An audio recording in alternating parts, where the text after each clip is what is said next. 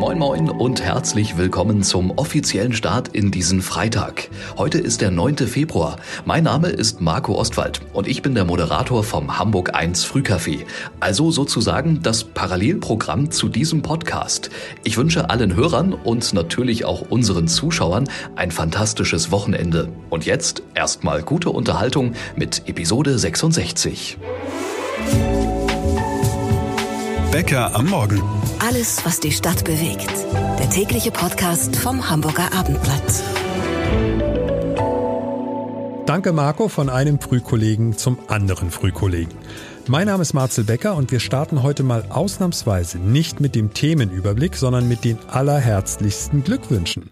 Und zwar für unsere Stammhörerin Annika Klaassen. Sie feiert heute ihren 50. Geburtstag und von Becker am Morgen kommen nur die besten Wünsche für Sie, Annika. Alles Gute.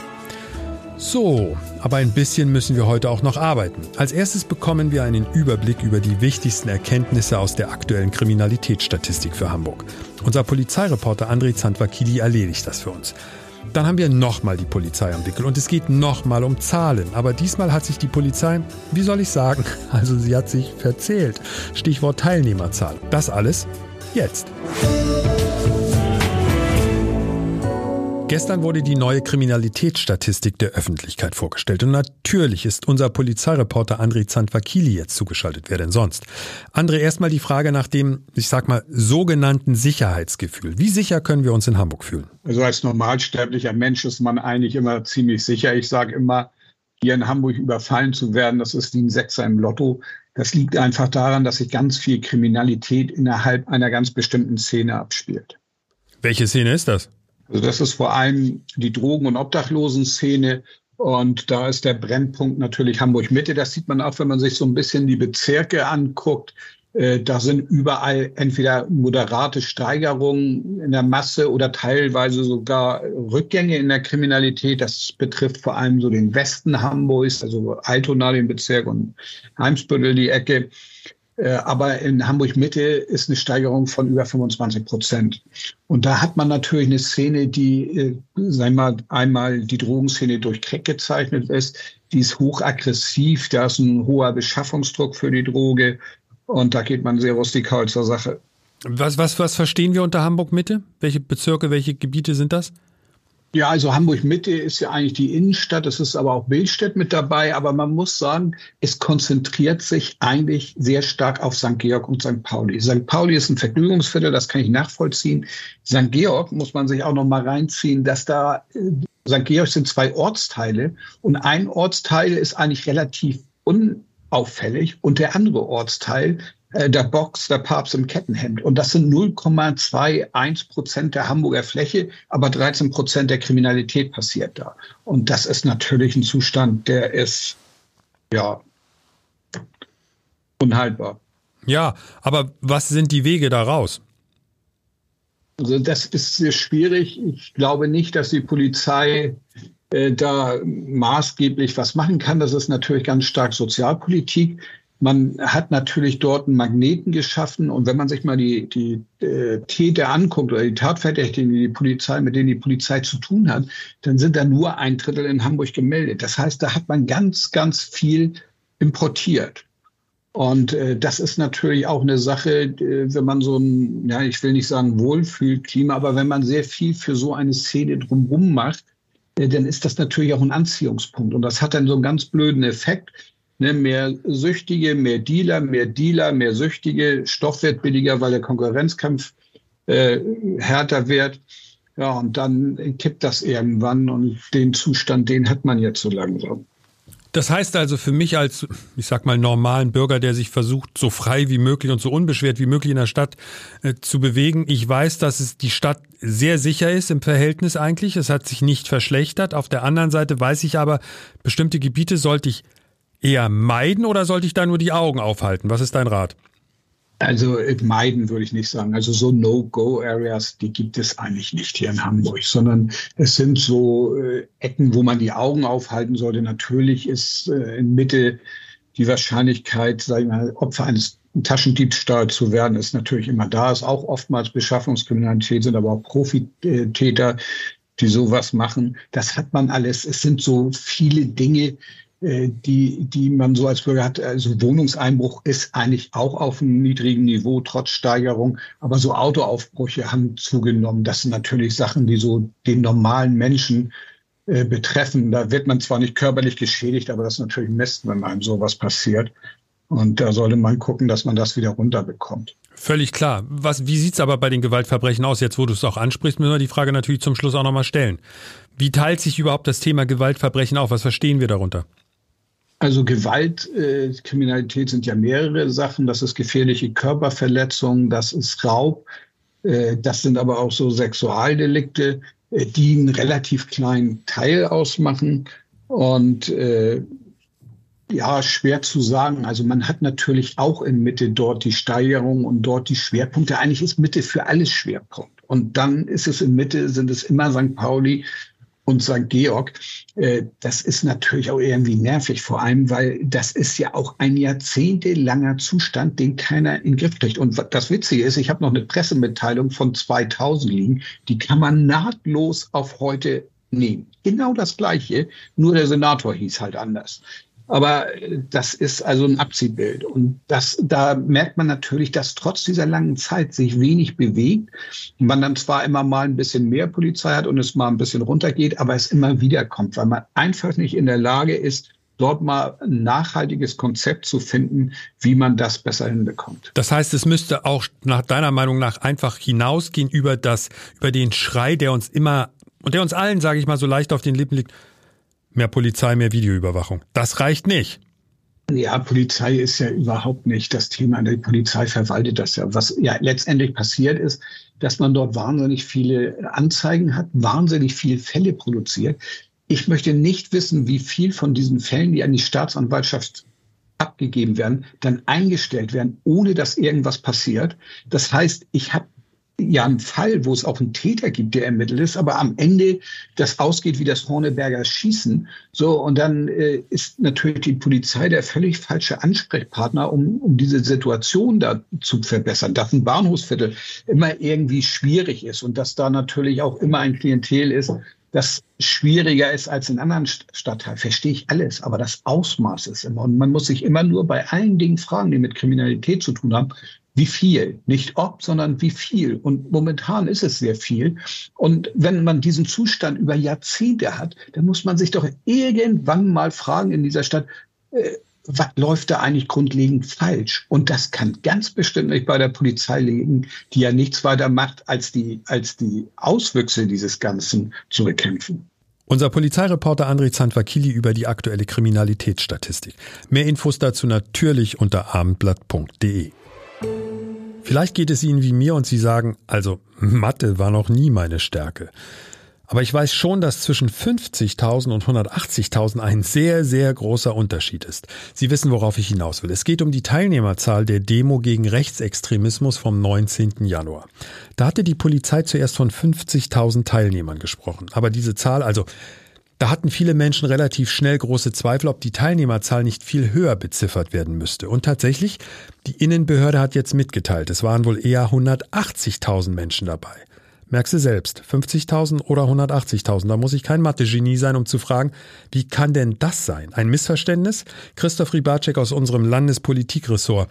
Was kannst du uns dazu sagen? Ja, es gibt eine kleine Erklärung, das ist die, dass jetzt endlich Luftbilder ausgewertet wurden, die wahrscheinlich schon am Tag der Demonstration vorlagen. Die hat sich aber keiner so genau angesehen, dass er daraus eine Hochrechnung ableiten konnte. Und diese Hochrechnung heißt jetzt, es sei eine Fläche von 60.000 Quadratmetern besetzt worden von den Demonstranten und man rechnet dann 60.000 auf jeden Quadratmeter drei Menschen, also waren es 180.000. Das klingt ehrlich gesagt für mich ein bisschen wie eine Milchmädchenrechnung, aber das sind die Analysen der Polizei. Dann fragen wir uns natürlich bei der Gelegenheit auch sofort, was waren eigentlich mit Demos, die vielleicht schon länger zurückliegen? Dann hat sich die Polizei da ja möglicherweise auch vertan. Das kann sein, dass sie sich da vertan haben. Das sind ja oft Momentaufnahmen und das sind auch Zahlen, die herausgegeben werden, die auf diesen Momentaufnahmen basieren. Bei der Polizei ist es häufig so, dass sie, wenn ein Demonstrationszug vorbeizieht beispielsweise oder Menschen zu einer, zu einer Fläche kommen, sagen wir mal auf dem Heiligen Geistfeld, dann macht die Polizei das häufig so, dass sie mit sogenannten Verkehrsüberwachungskameras, die sie dann ein bisschen höher hängen, dann beispielsweise die, die Flächen und die Straßen und die Zugänge äh, sich anschauen und aufgrund dieser Bilder aus diesen Verkehrsüberwachungskameras, die sie einfach zu Hilfe nehmen, um die Zahl der Teilnehmer zu schätzen, dass sie daraus dann ableiten, wie viele Menschen dabei gewesen sind. Es wäre doch jetzt aber gar nicht gesichert rausgekommen, vermutet haben es ja viele, aber gesichert rausgekommen, wenn nicht der Veranstalter selbst mal nachgefragt hätte, oder? Das ist richtig. Dem Veranstalter Kasim Abachi kam das ein bisschen spanisch vor, dass da plötzlich äh, eine so geringe Teilnehmerzahl genannt wurde. Ich werfe jetzt mal ein Argument in den Raum. Es ist ja so bei solchen Großveranstaltungen, dass da für die Sicherheit der Teilnehmer gesorgt werden muss. Das heißt, es muss Absperrungen geben, die Polizei muss informiert sein, die Versammlungsbehörde, all diese Dinge müssen gemacht werden. Und wenn sich dann am Ende, wie bei der Veranstaltung, bei der Demo gegen Rechtsextremismus in Hamburg am Jungfernstieg herausstellen sollte, dass es einfach viel zu eng war, dass die Menschen gar nicht vor zurück konnten, dass auch aus den U-Bahnhöfen die Leute gar nicht mehr auf die Demo gelassen werden konnten, eben weil sie so voll war, dann drängt sich die Frage auf, ob die Polizei und ob die Veranstalter möglicherweise in ihrer Kommunikation nicht so glücklich waren, weil eben viel mehr Leute gekommen sind, als erwartet wurden. Wenn nur eine Demo vorbereitet wird für 20.000 Leute und es kommen dann plötzlich 200.000, dann kann man sich vorstellen, dass da die Absperrgitter fehlen, dass die Ordner fehlen etc. Und so ein bisschen ist es bei der Demonstration, die dann am Ende 180.000 Leute vermutlich, vermutlich besucht haben, auch gewesen. So, jetzt haben wir schon mal einen Einblick, wie diese Teilnehmerzahlen zustande kommen. Danke an unseren Kollegen Christoph Ribacek. Aber jetzt stellt sich natürlich auch die Frage nach der politischen Dimension. Lars Heider, unser Chefredakteur, den treibt das Thema schon seit ein paar Wochen um.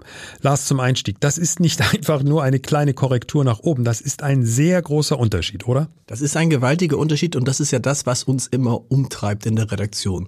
Wir sind in der Vergangenheit, haben wir immer auf die Polizei gehört, weil wir gesagt haben, das ist sozusagen die offizielle Zahl die wissen, was sie tun. Und bei den Veranstaltern schwang ja immer die Sorge mit, dass die das irgendwie nach oben aufrunden im Zweifel oder dass sie das ein bisschen schön.